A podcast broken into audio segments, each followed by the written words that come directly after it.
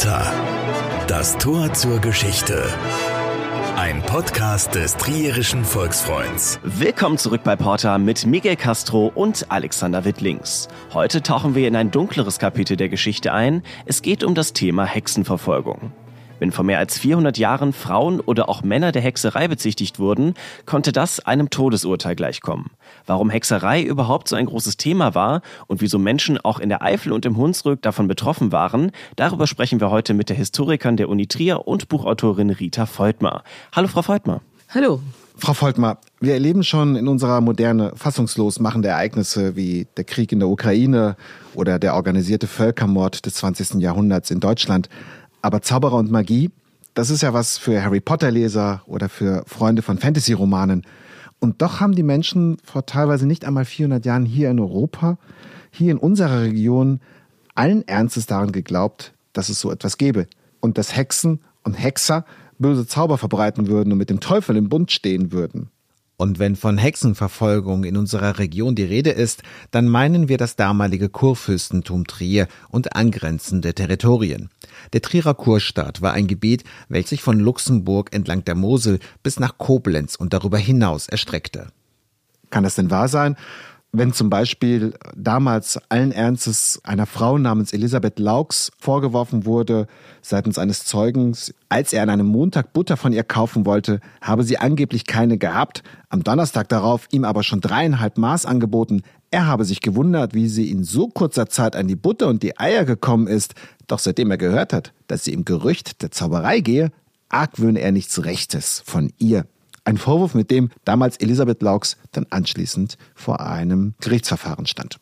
Haben damals alle Menschen wirklich an Hexen geglaubt? Ob alle Menschen in Europa im 16. und 17. und bis ins 18. Jahrhundert äh, an Magie, an böse Magie, an Schadenzauber, an Hexerei geglaubt haben das ist eine sehr schwierige Frage, weil wir die meisten Quellen aus der Sicht derjenigen haben, die sich damit obsessiv geradezu beschäftigt haben. Wir haben Prozessakten, wir haben dämonologische Traktate, die uns dieses Bild vermitteln von einem magischen Weltbild, von dem alle beherrscht gewesen sein sollen. Aber wir sollten hier vorsichtig sein in der Bewertung äh, denn es gibt auch Zeugnisse, die dagegen sprechen, die uns zeigen, dass es auch Menschen gegeben hat, die diese Vorstellung für Fabulate hielten ähm, und die an Schadenzauber und Hexerei nicht so recht glauben wollten. Damit meine ich, dass wir immer mit einem geschärften, auch auf die Regionalgeschichte ausgerichteten Blick auf diese Ereignisse, diese Phänomene schauen sollen. Ja, natürlich, die Vorstellungen von Zauberei und Magie sind schon sehr alt. Und man kann sie in der Antike, man kann sie im Frühmittelalter finden, auch Vorstellungen vom Teufelspakt, vom Schadenzauber. Aber erst im 15. Jahrhundert wird daraus dieses Superverbrechen, dieses Delikt der Hexerei quasi zusammengebastelt. Daran beteiligt sind Theologen, Juristen, aber auch Inquisitoren. Und es entsteht äh, hauptsächlich zunächst einmal im Schweizer Raum, Ostfrankreich, der Westschweiz. Und da werden diese einzelnen Bestandteile, Teufelsbuhlschaft, Teufelspakt, Schadenzauber, Lufttritt, Teilnahme am Hexentanz, am Hexensabbat, zusammen konstruiert zu diesem ganz fürchterlichen Ketzereiverbrechen und der Vorstellung, dass Hexen und Hexenmeister sich in der Verschwörung verbinden. Aber es ist ja eigentlich unvorstellbar, weil wir reden ja jetzt nicht von einem Zeitalter, was vielleicht 4000 Jahre zurückliegt, sondern wir reden von einem Zeitalter, das etwa 400 Jahre erst zurückliegt, also eigentlich moderne. Also das Mittelalter ist da schon längst vorbei. Und doch kommt es dann zu solchen Hexenprozessen. Was ist das denn für eine Zeit gewesen überhaupt, dieses 16. und 17. Jahrhundert? Wenn man auf das 16. und 17. Jahrhundert schaut, muss man die Umbruchsphänomene besonders betrachten, die man für diesen Zeitraum feststellen kann. Da wären zum einen ähm, die Ereignisse in der Folge der Reformation, wo man von der Verunsicherung des Glaubenssystems sprechen kann, das auch in konfessionellen Konflikten mündet. Es ist eine Zeit der religiösen Verunsicherung durch die Reformation, ausgelöst unter anderem durch Luther, aber auch Calvin, Zwingli, die man nennen könnte. Es ist eine Zeit von ökonomischer Verunsicherung, die infolge der Auswirkungen der sogenannten kleinen Eiszeit auftreten. Die Menschen haben natürlich den Begriff der kleinen Eiszeit nicht gekannt, aber sie haben gemerkt, dass die Winter kälter wurden, dass die Sommer nass waren, äh, dass im Frühjahr noch Hagel gefallen ist, der die Weinernte zerstört hat zum Beispiel. Und aus diesen Wetterkatastrophen resultierten Teuerungen. Teuerungen haben auch Lebensmittelknappheiten als Grund oder auch zur Folge, was wiederum zu einer größeren ja, Krankheitsanfälligkeit bei Mensch und Tier führt.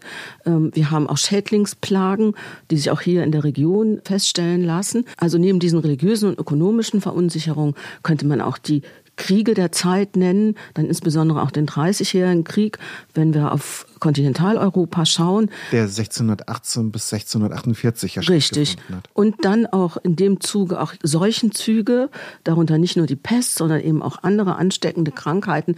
Also eine ganze Reihe von Krisenfaktoren, könnte man sagen, die dazu führen, dass es zu einer allgemeinen Unsicherheit kommt und man sich fragt, wo diese einzelnen Unglücksfälle herkommen, wie sich die erklären lassen. Und da fällt diese Vorstellung der übeltäterischen Hexerei auf wirklich fruchtbarem Boden, weil sie Erklärungen bietet für individuelle, kollektive Schadensfälle, die man sich vielleicht nicht so einfach erklären kann. Und Sie haben dieses Beispiel von der Elisabeth Laux am Anfang ja erwähnt. Wenn man sich die Vorwürfe gegen sie anschaut, erscheinen die auf den ersten Blick ganz harmlos. Sie hat sich angeblich in fremden Stellen herumgetrieben. Aber alle Schadensfälle, die danach passiert sind, ein Pferd wird krank, hat man dann darauf zurückgeführt, dass eben sie im Stall war und eine Verwünschung ausgesprochen hat und auch, dass sie mehr Eier hatte oder mehr Butter verkaufen konnte, was man normalerweise erklären könnte, sie hat besser wirtschaften können, ist dann aber in dem Umfeld der Hexerei gedeutet worden, dass sie mit teuflischem Zauber ihre Eier und die Butter vermehrt haben. Und dahinter stand aber auch die Vorstellung, dass das, was einer mehr hat, dem anderen auf zauberische Weise entzogen worden ist. Ja, es gibt also nur eine bestimmte Menge an Ressourcen und wenn der eine mehr hat als der andere, muss er die jemand anderem weggenommen haben. Und Elisabeth Laux hat diesen Prozess ja auch nicht überlebt. Sie ist ja auch am Ende auch hingerichtet Richtig. worden. Ne? Unter anderem halt auf Grundlage eben dieser Aussagen. Wir kommen da gleich nochmal drauf zurück, äh, wie generell so ein äh, Gerichtsverfahren abgelaufen ist, an einem anderen Beispiel. Ähm, aber wer war da eigentlich im Allgemeinen involviert im Rahmen dieser aufkommenden Hexenverfolgungen oder Hexereiverfolgung? Es waren ja nicht nur Frauen betroffen, auch Männer.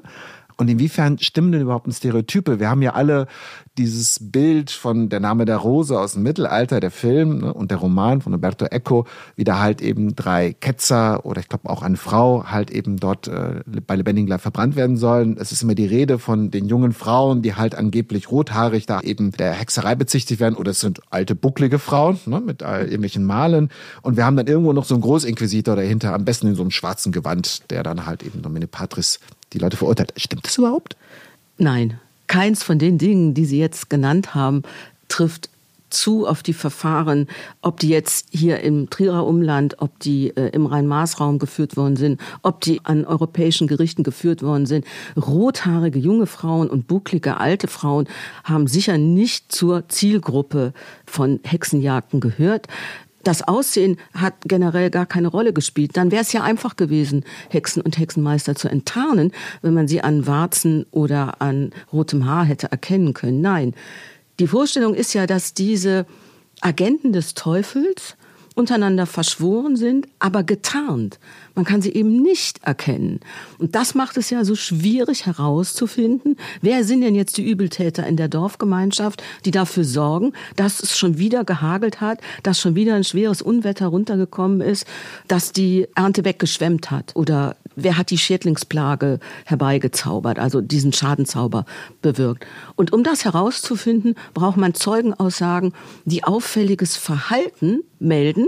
Und dieses auffällige Verhalten wie zum Beispiel sich in fremden Stellen herumzutreiben oder zu ungewöhnlichen Zeiten durchs Feld zu gehen, melden. Und das wird im Kontext der Hexereivorstellung dann umgedeutet als Indiz für eine Zugehörigkeit zu dieser Hexensekte. Das heißt zugespitzt, wenn jetzt mein Kollege Alexander jetzt hier durch die Räume der Redaktion, sagen wir mal, leicht spät abends noch hier rumtappt, Und ich beobachte ihn dabei und bezichtige ihn dann, dass er da tatsächlich irgendwelchen okkulten Handlungen nachgehen würde.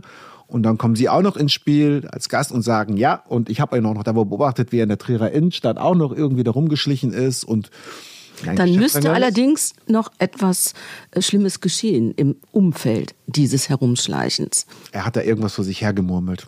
Er hat was vor sich hergemurmelt. Vielleicht hat er sogar noch ein Glas Wasser hinter sich geschüttet. Und dann wenig später kommt ein Platzregen runter, der den Hauptmarkt überschwemmt. Und daraus könnte man dann einen Indienst konstruieren. Alexander, bist du ein Hexer? Ich, ich glaube nicht, aber ich bin mir da auch nicht mehr ganz so sicher. Wie lief das denn eigentlich ab, wenn jemand der Hexerei bezichtigt wurde? Es gibt ja auch bekannte Fälle aus der Eifel oder dem Hunsrück. Was hat sich da damals abgespielt? Es kommt darauf an, wie äh, die Verfahren initiiert worden sind. Wir haben im ähm, Rhein-Maas-Raum, also auch in der Großregion, auch bis nach Luxemburg hinein, und auch im Hunsrück und auch in der Eifel das, was wir Hexenausschüsse oder Hexenmonopole nennen.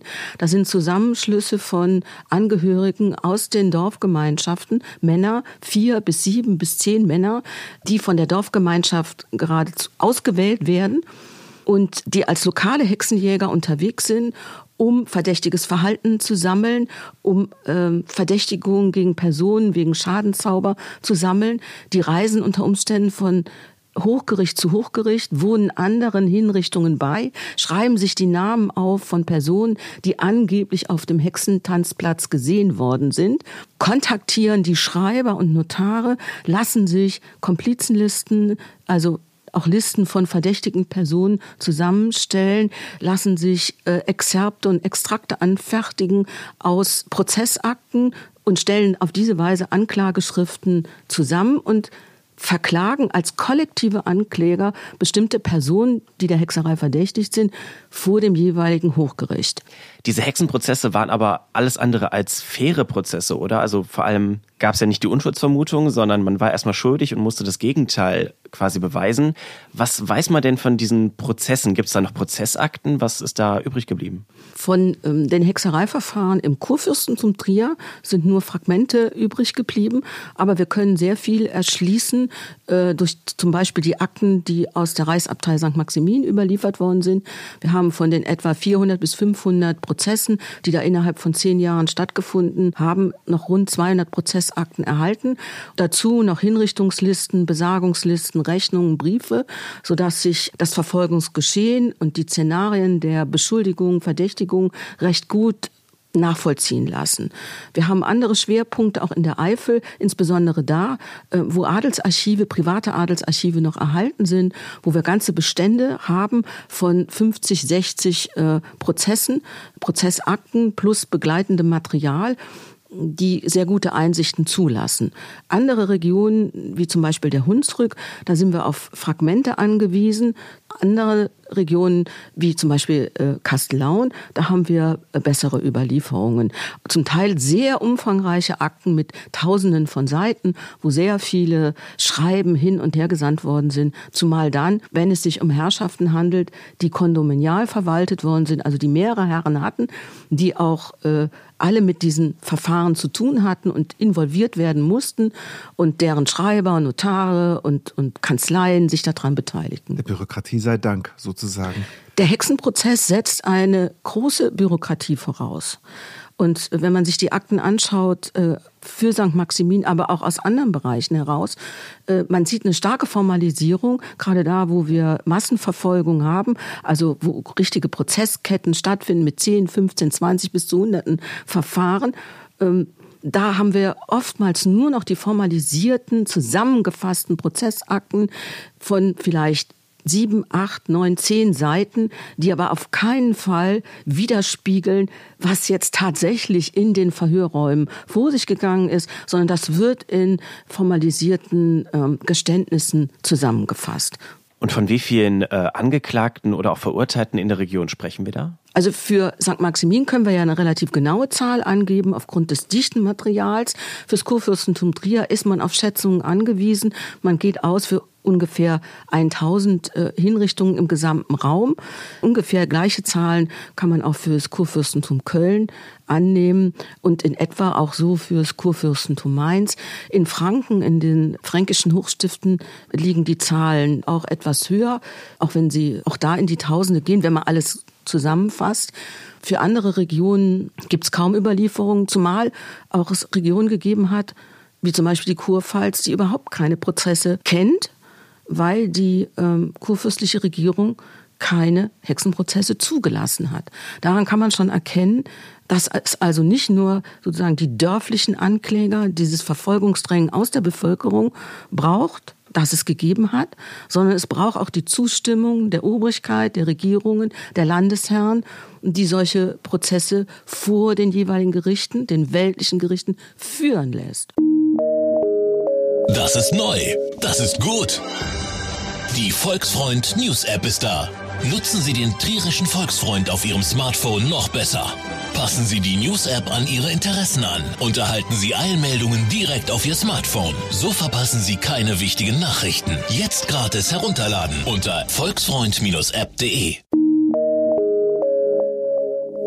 1000 Todesurteile sind 1000 Schicksale, 1000 Menschen, die halt der Hexerei bezichtigt wurden und deswegen hingerichtet wurden. Sie haben uns einen konkreten Fall mitgebracht aus Trier, aus den Jahren 1592 bis 94. Um wen geht es da? Es handelt sich um Hans Reuland. Hans Reuland war ein Trierer Zunftmeister der Krämerzunft, ein angesehener Mann, auch Ratsherr. Und Hans Reuland gehört zu jenen Angeklagten, eigentlich ein typischer Angeklagter für die Stadttrierer Verfahren, die den inneren Bereich der Stadt betreffen. Er gerät schon 1589 in Verdacht und wird in Verfahren bezichtigt der Mittäterschaft. Er sei auf dem Hexensabbat gesehen worden. Er hätte sich an Schadenzaubern beteiligt. Und die Bezichtigungen nehmen auch zu bis ins Jahr 1592. Und unter denjenigen, die ihn der Hexerei mit besagen, sind auch zwei Kleriker. Wir haben ja auch Stiftskleriker und Pfarrer, die in diese Verfahren hineingeraten. Und unter dem Druck dieser ganzen Beschuldigungen macht Hans Reuland eigentlich eine ganz interessante Strategie, die in der Stadt Trier tatsächlich möglich war. Ähm, er zeigt sich selber an.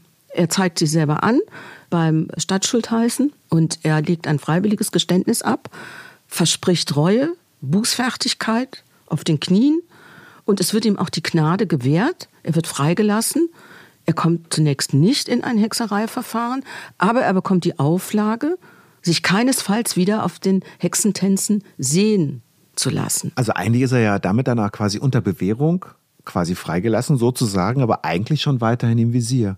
Er ist auf jeden Fall im Visier. Reuland kannte dieses Verfahren, weil wir auch schon in 1589er, 90er Jahren zwei oder drei Namen kennen von der Hexerei verdächtigsten Frauen, die sich offensichtlich selbst äh, angezeigt haben und freigelassen worden sind, beziehungsweise nicht in ein Verfahren hineingezogen worden sind. Weihbischof Peter Binsfeld, ähm, der ja ein wichtiges, verfolgungsförderndes und legitimierendes Traktat geschrieben hat, das dann 1591 und 96 nochmal in erweiterter Form erschienen ist, hat diese Form der Selbstanzeige auch propagiert. Allerdings nur unter der Voraussetzung, dass es aus echter Reue geschieht, mit echter Buße auch belegt dann wird und äh, ein bußfertiges Leben geführt wird und man auf keinen Fall nochmal bezichtigt wird. Und unser Hans Reuland lebt dann auch noch zwei Jahre lang in Trier, in gewisser Weise unter Beobachtung, aber die Bezichtigungen gegen ihn reißen ja nicht ab. Und diese Bezichtigungen trägen Trierer Bürger, das ist bei Hans Reuland nicht anders, kommen alle aus dem Umland hauptsächlich, weil wir hier die massenhaften Verfolgungen haben. Also aus der Reichsabtei St. Maximin oder aus Saarburg, aus Pfalzel, aus Grimburg können solche Bezichtigungen in die Stadt Trier hineingeraten, wo die reichen Trierer Hexen, wie sie immer bezeichnet werden, bezichtigt werden, auf dem Hexentanzplatz die Anführer der Hexensekte zu sein. Ähm, so ein reicher Trierer war ja auch zum Beispiel der Dietrich Flade. Der ist ja ein paar Jahre zuvor erst hingerichtet worden. Der war ja selber ein prominenter Fall gewesen. Und wie sahen denn diese Bezichtigungen denn aus? Es geht dabei hauptsächlich darum, auch das ist propagiert von Peter Winsfeld. Die Vorstellung ist ja, diese Hexensekte trifft sich auf dem Hexensabbat. Bei Nacht unter dem Vorsitz des Teufels unter Beisein der Dämonen und Teufelsbuhlen. Dann werden verschiedene orgienhafte Feiern begangen. Das wird unterschiedlich beschrieben. Hexentänze, gemeinsames Mahl, meistens irgendwelches Brot, das aus am Sonntag gedroschenem Getreide gebacken worden ist. Der Wein ist sauer und wird aus Pferdeschädeln getrunken. Also ein ziemlich okkultes Geschehen. Und dort verabredet man sich dann äh, um entsprechende Wetterzauber anzurichten, um Hagelschlag, um Ungewitter herbeizuzaubern, die Ernte zu vernichten, die, äh, die Weinernte mit Hagel zu zerschlagen, Schädlingsplagen, Raupen und so weiter herbeizuhexen. Und hat man eine äh, dieser vermeintlichen Hexen gefangen, dann kann man, wenn man sie zum Geständnis bringt, dann auch dazu bringen, ihre Komplizen, die sie auf dem Sabbat ja gesehen haben soll, zu nennen. Und damit kann man lange äh, Besagungslisten erreichen. Es gibt Listen bis zu 150 Namen von äh, angeblich auf dem Hexensabbat gesehenen Personen. Und das ist ein ganz, ganz starkes Indiz, was auch von Peter Winsfeld ganz stark gemacht wird, da sich ja eben auf dem Hexensabbat diese Hexensekte, diese Hexenverschwörung etabliert und sich da ihren Hexereiverbrechen und der Teufelshuldigung hingibt. Aber die Hexenverfolger hatten da schon ganz klare Fakten. Also es war ja quasi eine Wissenschaft für sich, die Dämonologie, oder? Die Dämonologie war eine Wissenschaft von den Dämonen, eng in Verknüpfung mit der Wissenschaft über die Engel. Denn der Dämon ist ja ein gefallener Engel. Und wenn man sich mit Dämonologie beschäftigt, beschäftigt man sich auch mit Kosmologie, wie die Welt zusammengebaut ist, wie die Welt funktioniert, äh, aus sichtbaren und unsichtbaren Kräften. Und der Dämon und Satan möchten, und das ist das, was der Dämon und Satan ganz besonders will, er will angebetet werden, wie Gott. Das ist ja das Hauptverbrechen Luzifers, diese Superbia. Der Dämon will sein wie Gott, er will angebetet werden und das machen die Hexen. Sie treten heraus aus der christlichen Gemeinschaft, sie kündigen ihren Taufbund auf, deshalb kratzt ihnen der Teufel angeblich auch das Krisam von der Stirn und dann bekommen sie einen neuen Namen, also sie werden quasi vom Teufel nochmal neu getauft. Und in dieser Verschwörung richten sie dann ihre Schadenzauber an und gehören sozusagen einer teuflischen Gegengesellschaft an. Das ist auch die Vorstellung, warum sich der Teufel auf einmal so mit seinen Hexen umgibt, ist die Vorstellung, dass die Welt dem Ende zugeht. Also die Apokalypse steht bevor und der Teufel möchte natürlich so viele Seelen wie möglich Gott entfremden und er will die Schöpfung zerstören und seinen Vernichtungsplan umsetzen. Sie hatten ja schon erwähnt, es ist eine schwere Zeit äh, wirtschaftliche Krisen, äh, Kriege, der Dreißigjährige Krieg. Äh, und dann kommen diese aus heutiger Sicht ungeheuerlichen Vorwürfe auf, die wir heute ehrlich gesagt in die Ablage P ablegen würden. Motto, also das ist ja gaga. Aber damals hat das für eine Anklage gereicht. Und der Hans Reuland ist dann, ich nehme mal an, in den Kerker geworfen worden. Also 1594 haben sich dann so viele Bezichtigungen gegen ihn nochmal aufgetürmt, dass er angeklagt wird und in einem Hexereiverfahren zugeführt wird, also einem Kriminalverfahren. Hexerei ist ja ein ganz normales, in Anführungszeichen, Delikt. Zauberei ist ein Delikt, was auch in der peinlichen Halsgerichtsordnung Karls V. drin steht, genauso wie äh, das Delikt des Mordes oder Raubes oder Diebstahls. Das heißt, der Prozess wurde nicht vor einem geistlichen Gericht geführt, von Geistlichen, sondern von einem weltlichen Gericht, von das, Juristen. Das ist ganz wichtig. Die Verfahren sind fast ausschließlich vor weltlichen Gerichten geführt worden, vor Laienschöffen, aber auch vor juristisch ausgebildeten Schöffen. Das Trierer Hochgericht war mit juristisch ausgebildeten Schöffen zum Großteil besetzt und Hans Reuland muss dann zu seinen Anklagepunkten Stellung beziehen. Ähm, natürlich leugnet er am Anfang, aber die Folter, die als legales äh, Geständnisgewinnungsinstrument galt, auch in anderen Strafverfahren, zwingt ihn dazu, das Geständnis abzulegen und schlussendlich wird er dann hingerichtet am Galgenplatz in Euren. Welche Rolle hatte denn damals die Folter bei solchen Prozessen?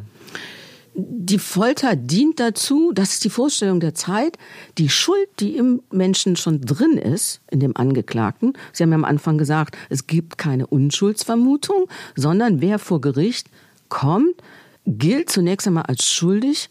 Wer die Folter übersteht und geständig, muss freigelassen werden, soll freigelassen werden Es gibt keine genauen Regeln dazu. Das wird von Fall zu Fall festgelegt. Dort, wo die Folter hart angewandt wird, wird in der Regel auch ein Geständnis erzwungen. Nach der Vorstellung der Zeit dient der körperliche Schmerz dazu, die Seele von dem Körperlichen zu befreien, damit die Seele gewissermaßen ein Geständnis abgibt, Reue zeigt und bekennt. Ungefähr so, ähm, wie man seine Sünden gesteht. Wobei, wenn mir jemand wehtut, bin ich bereit, alles Mögliche zu erzählen, damit halt dieser Schmerz aufhört. Also es gibt auch schon zu der gleichen Zeit auch Stimmen, die sagen, die Folter macht die Hexen. Also nicht alle sind davon überzeugt, dass die Folter ein zulässiges Geständnisgewinnungsmittel ist, sondern ob es jetzt Cornelius Loos ist, der ja in Trier 1593 äh, seine äh, sehr skeptischen und magiekritischen äh, Thesen, die sich ganz klar gegen den Hexenprozess richten, der muss diese Thesen in einem Häresieverfahren widerrufen. Los sagt, in den Hexereiprozessen wird sozusagen eine neue Alchemie auf der Folterbank angewandt, die aus Blut, Gold und Silber macht. Ja, das ist ein ganz, ganz einprägsamer Satz. Aber auch spätere ähm, Kritiker wie Friedrich Spee gehen ganz dezidiert gegen die Folter vor. Spee sagt, foltert mich, foltert euch, foltert Kardinäle. Äh, alle würdet ihr mit der Folter zu äh, dem Geständnis der Hexerei zwingen. Wissen wir denn, wie Hans Reuland damals gefoltert worden ist, wenn er denn gefoltert wurde? Er ist gefoltert worden und gemeinhin ist äh, in der Region hier, aber auch andernorts, ähm, was man Strapado nennt, angewandt worden. Also den Angeklagten werden die Arme nach hinten ähm, verschränkt und er wird mit zusammengebundenen Händen wird man an ein Seil gebunden. Das hört sich relativ harmlos an, aber sie werden an diesem Seil in die Höhe gezogen und ähm, je nachdem, wie straff gezogen und wie hoch gezogen wird und wenn noch Gewichte angehängt werden, können die Arme auskugeln. Das hält man vielleicht beim ersten Mal noch aus, aber ich glaube, ich muss es nicht näher ausführen, dass wenn die Folter fortgesetzt wird, ähm, das sind sehr große Schmerzen. Dazu können noch andere Methoden angewandt werden. Und Hans Reuland gesteht, aber es hat andere Angeklagte gegeben, die auch der Folter widerstanden haben. Das ist richtig, aber wenn wir uns anschauen, die Zahl derjenigen, die im Gebiet der Reichsabtei St. Maximin freigekommen sind, so sind wir hier bei einer verschwindend geringen Zahl von denjenigen, die einmal in den Prozess reingeraten, kaum eine Chance hatten, wieder rauszukommen, eben weil hier auch in relativ kurzer Zeit, auch das ist immer ein Zeichen dafür, dass harte Folter angewandt worden ist, entsprechende Geständnisse erreicht werden. Aber wenn wir meinetwegen in die lutherischen äh, Herzogtümer nach äh, Mecklenburg schauen, da haben wir ungefähr 4000 Angeklagte und 2000 Hinrichtungen. Das ist an Hinrichtungen natürlich viel, aber Sie sehen, 50 Prozent sind rausgekommen, ähm, weil äh, es verschiedene Möglichkeiten gegeben hat, auch sich Hilfe von außen zu holen, unter Umständen die Folter äh, zu überstehen. Also nicht jeder der bezichtigt worden ist, ist in ein Verfahren reingezogen worden und nicht jeder oder jede, die in ein Verfahren reingekommen ist, ist auch hingerichtet worden. Kommen wir nochmal zurück auf Hans Reuland. Er wird zum Tode verurteilt, ähm, er stirbt. Ist er denn äh, lebendig verbrannt worden oder wie ist, das, wie ist das erfolgt? In der Regel werden diejenigen, die sich dann auch reumütig zeigen, ihr Geständnis nochmal widerrufen und auch ähm, auf dem Hinrichtungsplatz einen geständigen und reumütigen und bußfertigen Eindruck hinterlassen. Den wird die Gnade der ähm, Strangulation vor der äh, Verbrennung gestattet. Das heißt, es ist ja nicht auf dem Scheiterhaufen verbrannt worden, sondern innerhalb sogenannter Verbrennungshütten. Das sind Reisighütten, die um den Verbrennungspfahl aufgebaut worden sind. Da wird in der Regel einer, manchmal aber auch äh, bis zu drei, vier oder fünf Personen in einer so einer Hütte verbrannt und der Henker stranguliert die Person dann mit Hilfe einem Garott-ähnlichen oder einem Strick und dann wird die Hütte geschlossen und wird angezündet. Aber Personen, die sich aus Sicht des Gerichts hartnäckig geben, die meinetwegen nochmal widerrufen, die nochmal zurückgeführt werden müssen in die Folterkammer, oder in die Verhörstube, um dieses Geständnis nochmal aus ihnen herauszubekommen. Bei denen ist dann schon die Lebenverbrennung angezeigt worden, wobei in solchen Fällen man nur hoffen kann, dass der Rauch, der entsteht in dieser Hütte, doch zu einem hoffentlich relativ raschen Ersticken geführt hat. In Lothringen macht man es anders. Da heißt es eine Gnade, äh, wenn man ihnen ein Pulversäckchen um den Hals hängt. Nun ähm, können Sie sich ja vorstellen, wie lange es dauert, bis dieses Pulversäckchen dann explodiert und dadurch zu einem schnelleren Tod. Das ist eigentlich unglaublich. Ne? Also. Naja, die Feuerstrafe, das Verbrennen, eine Bestrafung nicht nur für Hexerei, sondern grundsätzlich für Ketzerei, aber auch für Verbrechen, die als Sodomie, also Homosexualität oder Bestialität angezeigt war. Der Körper dieser Hexen sollte komplett vernichtet werden. Weiß man denn, was mit Hans Reulands Familie dann passiert ist oder auch mit seinem Besitz? Man kann es nicht im Einzelnen äh, nachvollziehen, weil wir ja nur die Prozessakte haben. Wir haben keine Abrechnung der Prozesskosten. Gemeinhin mussten die Prozesskosten bezahlt werden. Das heißt, ähm, alles, ob das jetzt das Stroh war oder die Ketten, äh, die zur Hinrichtung benötigt worden sind, der Henker musste bezahlt werden. Der Schreiber hat für jede Seite, die er protokolliert hat, für jedes Formular, das er ausgefüllt hat, alles dies wurde in Rechnung gestellt. Die Prozesskosten konnten enorm sein, insbesondere dann, wenn Hexenausschüsse, die haben wir ja schon mal erwähnt, diese Anklagen nach vorn gebracht haben, weil die alles in Rechnung gestellt haben, wenn die sich im Wirtshaus getroffen haben, wenn die auf Reisen waren, von Hochgericht zu Hochgericht, um bei anderen Prozessen, Hinrichtungen anwesend zu sein und die Namen von Komplizen, Komplizinnen zu hören. Und gerade diese Wirtshausrechnungen, da konnten enorme Beträge zusammenkommen und ähm, solche Rechnungen mussten dann von den Hinterbliebenen bezahlt werden. Das heißt, das Vermögen ist, wenn es denn Vermögen gab, ist nicht konfisziert worden vom äh, Hochgerichtsherrn oder vom Landesherrn, sondern es ging um die Begleichung der Prozesskosten. Und um diese Prozesskostenbegleichung, auch da äh, gibt es auch Material, weil dann die Angehörigen oft sagen, die Prozesskosten sind viel zu hoch, die äh, Hexenausschüsse haben viel zu viel angesetzt, die haben ja nur geprasst und geschlemmt auf Kosten der, äh, der dann hinzurichtenden. In manchen Gegenden sind auch Hexensteuern erhoben worden. Die Monopole oder Hexenausschüsse, also die lokalen Hexenjäger, sind von Haus zu Haus gegangen und haben schon mal Geld eingesammelt, um sozusagen ihre Reisen im Dienste der Hexenjagd vorzufinanzieren. Wer solche Steuern nicht gezahlt hat an den Hexenausschuss, die haben Listen angelegt, der ist natürlich auch sofort in Verdacht geraten, denn wer sich nicht beteiligt an der Hexenjagd, tut das, weil er Selbstverfolgung fürchtet. Diese Hexenjäger, was waren das denn für Menschen? War das ein richtiger Beruf oder wer konnte Hexenjäger werden? Hexenjäger konnte streng genommen jeder werden. Zumindest jeder Mann denn Frauen waren nicht in den Hexenausschüssen tätig.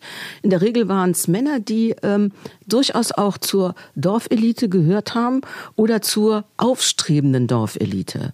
Ähm, es gibt Untersuchungen, die zeigen, dass sozusagen aufstrebende Gruppen oder deren Vertreter in der Dorf- oder Stadtgemeinde sich in solchen ähm, Hexenausschüssen versammelt haben und dass dann unter Umständen auch die alte Führungsschicht oder Mitglieder der alten Führungsschicht in Hexereiverdacht geraten sind oder deren Frauen auch. Also man sieht, dass da über diese Hexereiverfahren auch soziale Konflikte und politische Konflikte ausgetragen worden sind. Zu solchen Hexenmonopolen konnte auch der Wirt des Ortes gehören, also das Hexenmonopol, das sich in Bitburg bildet. Da ist der Wirt dabei, da sind die Sendschöffen dabei, da ist aber auch der Pfarrer Mitglied. Und alle verschwören sich am Hauptaltar in der Kirche und ähm, sammeln dann danach auch die Hexensteuer ein.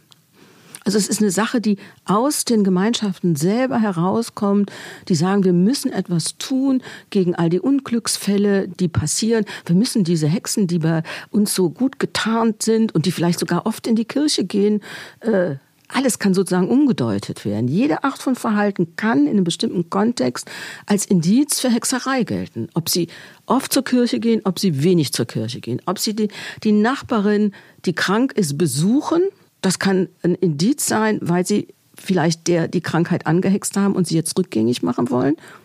Oder sie besuchen die Nachbarin nicht dann kann ihnen unterstellt werden, sie besuchen sie nicht, damit sie nicht der Hexerei von ihr bezichtigt werden. Also alles kann unter Umständen in diesen Kontext gestellt werden. Und ähm, wo wir ja schon das Thema hatten, waren auch die weiblichen Mitglieder in irgendeiner Weise an den Hexenjagden in Dorf und Stadt beteiligt. Ja, Frauen sind oft auch als Zeuginnen in Hexereiverfahren aufgetreten gegen äh, ihre Nachbarin oder gegen auch gegen ihre Familienmitglieder. Es gibt auch äh, Hinweise, auch im Hunsrück habe ich ein, zwei Fälle gefunden, wo Frauen auch als Einzelklägerinnen vor Gericht gegangen sind, weil sie ihre Nachbarin oder auch ein männliches Dorfmitglied verklagen wollten unter dem Vorwurf des Schadenzaubers. Diese Hexenverfolgungen oder Verfolgung von Hexen und Hexern, haben dann aber dann doch irgendwann mal aufgehört. Nicht nur, weil äh, weltliche Herrscher dem ein Riegel vorgeschoben haben, sondern auch, weil verschiedene Kritiker sich hierzu auch geäußert haben, auch ihre Bedenken teilweise lautstark vorgebracht haben. Sie haben vorhin Cornelius Loos erwähnt. Es gibt den Friedrich Spee, der ja auch eine Schrift verfasst hat. Sie sind ja auch Expertin für Friedrich Spee. Haben diese Kritiker, die ja auch erklärt haben, äh, Leute, äh, was wir hier machen, äh, das ist nicht rechtens. Ähm, und ja, es mag Hexen geben, aber trotzdem ist das kein Grund, äh, halt eben so rigoros dagegen vorzugehen. Liefen die nicht selber Gefahr, angeklagt zu werden?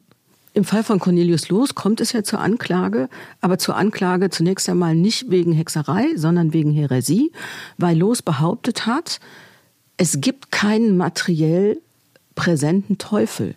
Das war für die Zeit eine wirklich mutige theologische Feststellung. Wenn der Satan, wenn die Dämonen sich nicht materialisieren können, wenn sie keine Körper annehmen können, hm, dann gibt es keine Buhlschaft, also kein Geschlechtsverkehr zwischen Teufel und äh, Hexe oder Hexenmeister, dann kann es keinen körperlich ausgeführten Teufelspakt geben, dann kann es auch keinen Hexensabbat geben. Damit verliert das ganze Hexereidelikt einen ganz, ganz wichtigen Bestandteil. Es löst sich quasi in nichts auf. Cornelius Loos musste diese Thesen widerrufen, weil die von Weihbischof Binsfeld und auch anderen daran beteiligten Theologen als ganz brisant angesehen worden sind. Man hat befürchtet, dass wenn dieses Buch publiziert wird, und es ist ja dann auch der Zensur zum Opfer gefallen, wenn dieses Buch publiziert wird, dann hat das eine Sprengkraft, die die katholische Kirche erneut spalten könnte. Nämlich in diejenigen, die weiterhin von einem materiell präsenten Teufel und all seinen Machenschaften überzeugt sind und in jenen, die sagen, es gibt nur einen spirituell agierenden Teufel. Und trotzdem endete letztendlich die Hexenverfolgung. Warum? Was ist da passiert? Auch da müssen wir immer genau in die Region, in das Land, auch in die Territorien hineinschauen. Da es ja keine europaweite, zeitgleich stattfindende Hexenverfolgung in allen europäischen Territorien gegeben hat, sondern es immer nur bestimmte, im wahrsten Sinne des Wortes, Brennpunkte gegeben hat, muss man genau da hinschauen und äh, sagen, woran hat es in dem Fall gelegen. Kommen wir nochmal zu unserem Beispiel St. Maximin zurück. Wir haben hier das Ende der ersten, wie man immer so schön sagt, Welle oder besser gesagt Phase. Da sind die Dörfer einfach erschöpft, physisch psychisch erschöpft und materiell erschöpft von der Verfolgung der vermeintlichen Hexerei. Und die zweite Phase fällt dann auch wesentlich geringer aus. Und die Amtleute nehmen auch diese Anklagen, die aus den Dörfern kommen, nicht mehr äh, so bereitwillig an. Also dieses Zusammenspiel, was man ja braucht. Zusammenspiel zwischen Gruppen der Bevölkerung, zwischen den Amtleuten, den Schultheißen, zwischen den Notaren und den Schreibern und der jeweiligen Hochgerichtsherren. Wenn dieses Zusammenspiel auseinanderbricht, aus welchen Gründen auch immer, dann brechen auch die Hexenprozesse meist in sich zusammen. Im Kurfürstentum Trier hat äh, Karl Kaspar von der Leyen kurz nach Antritt seiner Kurfürstenwürde quasi in einem Geheimbefehl dafür gesorgt, dass die Akten vernichtet worden sind oder zumindest so, wie er darauf Zugriff nehmen konnte, damit auch das Material weg war, aus dem sozusagen neue Prozesse hätten generiert werden können. Glauben wir denn heute auch noch an Hexen und Magie? Ich glaube, der ähm, Hexen Zauber- und Magieglaube ist überhaupt nie verschwunden. Das gehört zu den vielen Mythen, die sich um Hexenglaube und Hexenverfolgung ranken. Ich sag mal salopp, die Aufklärung kommt um die Ecke und sofort hört alles auf. Erstens haben in vielen Regionen die Hexenprozesse schon aufgehört, bevor aufklärerisches Denken sich äh, hier und da durchgesetzt hat. Wir haben auch ausgerechnet parallel zu Aktionen, Schriften, Denken von Aufklärern auch wieder einen ganz großen Hype okkulten äh, Handelns, Wissen, Esoterik, Freimaurerei, Rosenkreuzer und alles das, was man sich so äh, vorstellt. Und da spielen auch magische Vorstellungen eine Rolle. Also der Glaube an Magie, an Okkultes ähm, hat nie aufgehört, würde ich sagen. Wobei man da natürlich auch wieder schauen muss, in welchen Bevölkerungsgruppen. Ähm, auch das ist nicht schichtenübergreifend, flächendeckend. Also vor allgemeinen pauschalen Aussagen sollte man sich da immer hüten. Aber lassen sich denn Schlussfolgerungen ziehen aus dieser damaligen Verfolgung? Also für unsere heutige Gesellschaft und das Verhalten? Von uns selbst. Schlussfolgerungen kann man sicher ziehen, wenn man schaut, wie einzelne Personen stigmatisiert worden sind, ausgegrenzt wurden, diffamiert worden sind, dämonisiert worden sind. Äh, insbesondere, da sich der Hexereiverdacht ja immer auch mit ganz konkreten äh, äh, sozialen Konfliktlagen verknüpft. Das ist ja das Brisante daran, dass man sozusagen fast aus jedem und jedem, der ähm, auffällig ist oder der auffällig wahrgenommen wird oder so gedeutet wird, einen Anhänger dieser Hexenverschwörung äh, machen kann. Und ich denke, das sind Strukturen der Ausgrenzung und der Diffamierung, die man heute auch durchaus noch erleben kann. Dann hängt das Label Hexer oder Hexenmeister zwar nicht an, aber jemand wird aus anderen Gründen heraus gemobbt und ausgegrenzt. Und deshalb ähm, sollte man immer vorsichtig sein und schauen, dieser Hexenglaube war zu bestimmten Zeiten in bestimmten Regionen in der Tat eine, ja fast möchte ich sagen, Ideologie, der man bereitwillig folgen konnte, nicht musste. Und äh, mit der man sozusagen bewusst oder unbewusst seine eigenen Interessen auch so verknüpfen konnte, dass es gar keine eigenen Interessen mehr waren, sondern man es für das Gemeinwohl getan hat. Denn wenn die als auffällig und schädlich gedeuteten Personen nicht mehr vor Gericht gebracht worden sind, weil man selber mit denen ein Problem hatte, sondern weil man sie gedeutet hat als Hexen und Hexenmeister, die die Schöpfung zerstören wollen, die Gesellschaftsordnung stören, Gott beleidigt haben, dann war das eine ganz große Aufgabe, die erfüllt werden musste im Interesse des Gemeinwohls und nicht mehr im eigenen Interesse. 400 Jahre ist es jetzt her, dass Hexen und Hexer verfolgt wurden. Eine ferne Zeit und doch letztendlich immer nah bei uns. Von den vielen Opfern dieser Verfolgung haben wir hier Hans Reuland und Elisabeth Laux genannt. Reuland wurde im Jahre 1594 in Trier hingerichtet und auch Elisabeth Laux sollte den gegen sie geführten Prozess nicht überleben. 1629 wurde die Mutter von drei Kindern im Ort Kastelnau im Hunsrück verurteilt und hingerichtet. Wer mehr dazu wissen will, wir haben sehr viel Material zu den Hexenverfolgungen hier in der Region und zu Frau Voltmar auf volksfront.de slash porter hinterlegt. Frau Voltmar, vielen Dank, dass Sie hier waren. Ich bedanke mich, dass ich hier sein durfte und Ihre interessanten Fragen beantworten. Ja, und wenn ihr noch Fragen oder Anregungen habt, könnt ihr uns natürlich auch schreiben per Mail an podcast.volksfreund.de. Bis dahin, bleibt neugierig. Trierischer Volksfreund. Entdecken Sie unser komplettes Podcast-Angebot unter www.volksfreund.de. Verpassen Sie keine neue Folge und abonnieren Sie uns überall, wo es Podcasts gibt.